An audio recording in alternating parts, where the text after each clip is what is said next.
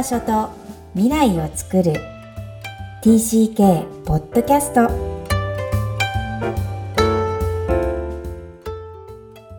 皆さん TCK ポッドキャストへようこそ。クロスのみきこです。ニューヨーク在住ナビゲーターのマイコです。バンコク在住ナビゲーターのふみです。明けまして。おめでとうございますなかなか揃わないですね。大丈夫です。皆さん、いつも TCK ポッドキャストをお聞きいただきありがとうございます。今日は2023年最初の放送回にあたり3人で収録をしています。時差を乗り越えての収録です。えー、日本は23時、もう過ぎてますね。タイも21時、ニューヨークは9時という時差を迎えてお送りします。そして一言、今の気持ちを二人からもお願いします。はい。なんかあの、普段二人なのに、三人って言うと、舞子さんとお話しするのが珍しくて楽しみです。はい、そうですね。私も3人で話すのを楽しみにしてました。えっ、ー、と、そして、本当あっという間の今年も、毎年言ってますけど、1年だったなと思って、うん、でもまた新たな年を楽しんでいきたいと思います。はい。では今日はある書籍をご紹介したいと思います。えー、ペーパーバッグなんですけど、Expat Wife Happy Life という英語の本です。これ、舞子さんがご紹介してくださり、今回、この3人のトークで取り上げることにしました。舞子さん、この本との出会いなど背景を教えてください。はい。えっ、ー、と、私、ポッドキャストがね、あの、好きなので、自分が聞くのも。で、こう、 expat life？だから自分の国、生まれた国以外の、まあ、国で育ってる人たちを、まあ、特集してインタビューしてるような番組をなんか探して英語で聞いてたんですよ。で、そしたらたまたまこの本を書いた人が、そのインタビューされる人として出てた回があって、あで、なんかすごくちょっと興味深いなと思ったんですよね。で、実際読んでみると、まあ今私たちが普段のポッドキャストでやってるのは、サーブカルチャーキッズって言って、まあ、子供にね、焦点を当てて書いてるんですけど、まあ、彼女はその、ついていく、まあ、妻の立場っていう意味で、この本を書いているので、またちょっとね、違う視点が得られて、で、なんか、ちょっと面白いなと思ったので、皆さんとお話ししてみたいなと思いました。はい。ホームページにもこの書籍の情報を掲載しますので、ぜひ皆さんもよかったら手に取ってみてください。それで、ふみさん、この中のチャプター10を今回取り上げるんですが、えー、ここ TCK について書かれてましたが、どんな箇所はヒットしました？そうですね。いろいろあったんですけれども、やっぱりこの作者のお母さんという立場で、うん、もうこう全力でこうエクスパットライフ素晴らしいわよ TCK 育てるの素晴らしいわよって言ってるところが、まあもちろんネガティブなね、大変なところもあるけど、でもやっぱりこう得られるものも大きいし、多いし、その子供自身の人間性に与える影響も大きくって、本当素晴らしいって言って、もう全面にこう言ってるのがすごい印象的でした。まあ、それはありますよね。あの、まあ、彼女、ネガティブなこともちろん見せないわけじゃないけど、まあ、彼女自体が、まあ、すごくこの expat life、彼女すごいいろんな国に何個も移動していった人なんですけど、うん、なんかそれをこう、まあ、全力で受け止めて、なんか楽しもうっていう姿勢は、この本全体を通してすごく印象的だなと思いました。なんかそういう意味では、なんかものすごく辛いなんか状態のある人が、なんか本読むと最初落ち込んじゃうかもしれないけど、と今なんかお話聞いてて思いました。でもなんかそういうことじゃないんですけど、彼女はネガティブも受け止める強さを持ってて、まあ、そこはあんまりたくさんね、取り上げて話してないだけなんだっていうのは感じ取れるんですけど。うん、んじゃあ具体的に、なんだろう、どのその褒め部分、ポイントがヒットします？つまり、あ、ここはそうそうみたいなさ、あ、こんだけの TCK の強さって親から見ててもそうだよねっていうのは、二人は親の立場なので、うん、うんど、どこら辺とかあります？どちらでもどうぞ。じゃあ、ふみさん。ええっとね、やっぱ、あの、オープンマインドとうん。あと、人をね、ジャッジしないとか、えっと、忍耐強いとか、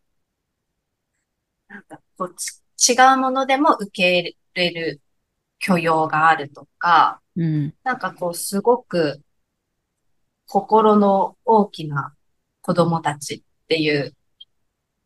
ことを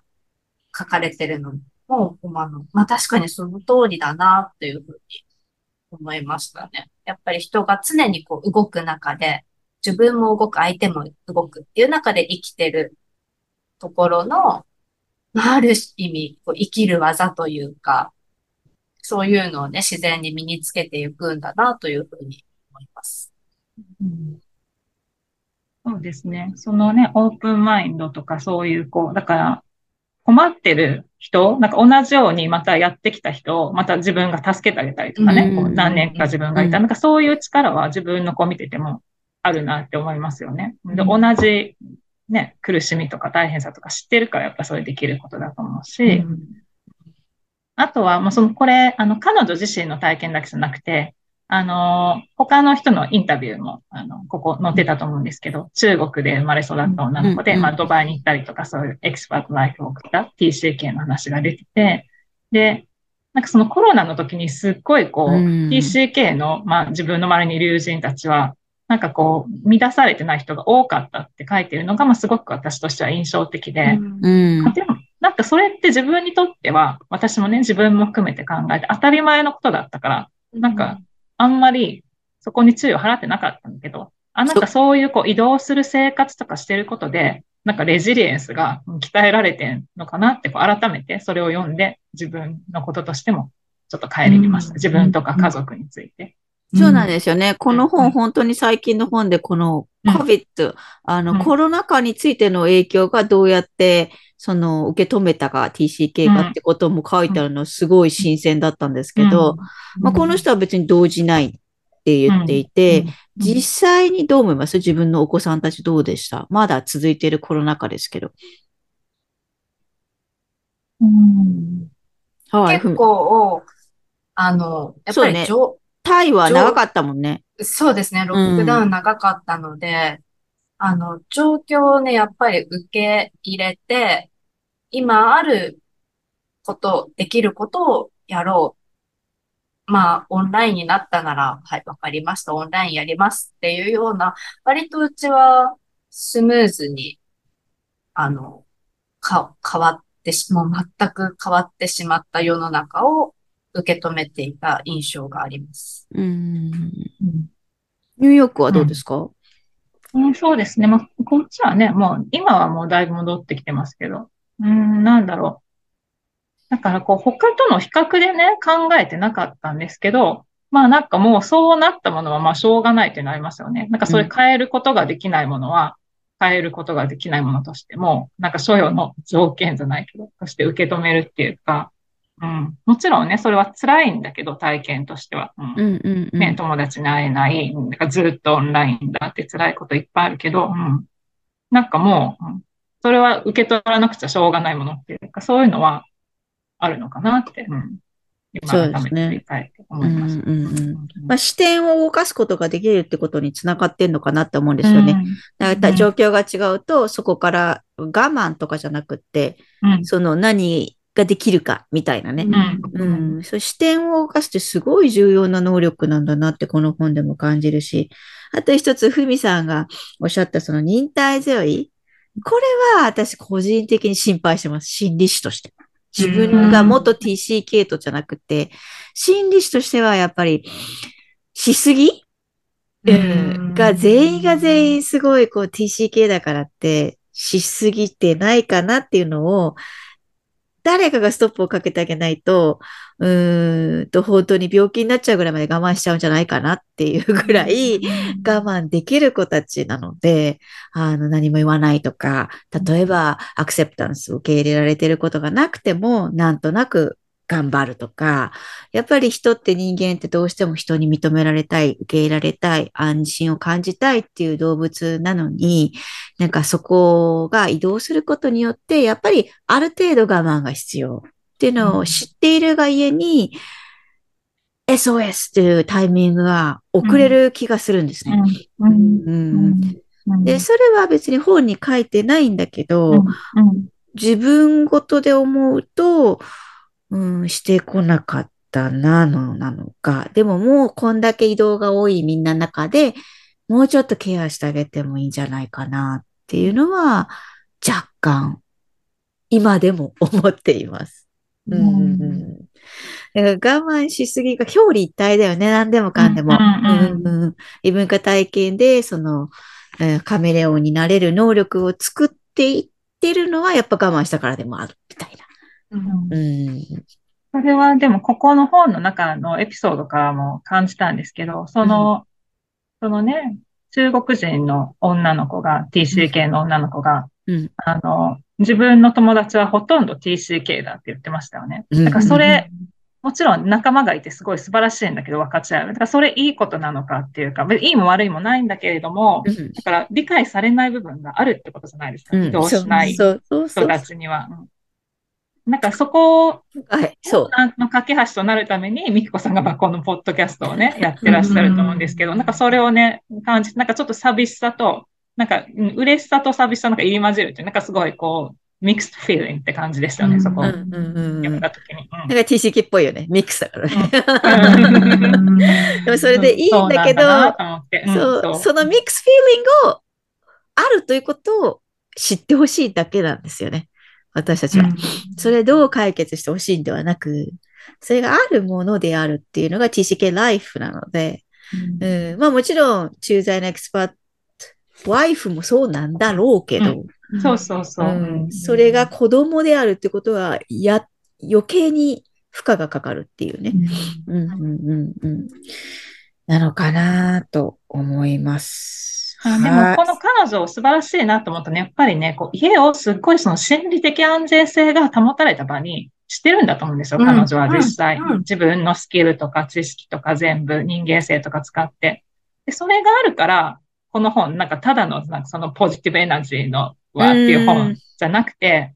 うん。あ、彼女はそうやってちゃんと自分でこう毎日プラクティスしてるんだなっていう、そうそう、そこが大事だと思うんですよね。心理的安全性。そう、うん、家庭がね、そういう場である風にしてるから、子供たちもいい体験できてるんだと思う。だからその SOS 言えるっていうのも、心理的安全性の一つだと思うんですよ。うん、何言ってもいい。お母さんとお父さんに。うん、で、うん、大変な時は、うん、ヘルプって言ってもいい。で、そこを作り出せてるかってことです。なんか自分自身にも改めてこう問い直されるっていうか、うんそういう、うん、そうでした。わ、うん、かります。あの、うん、本の中でもね、やっぱりすごく彼女自身が努力をしている内,、内容っていうのがね、たくさん書かれてて、こういろんなコミュニティに入った方がいいとか、いろんなアクティビティに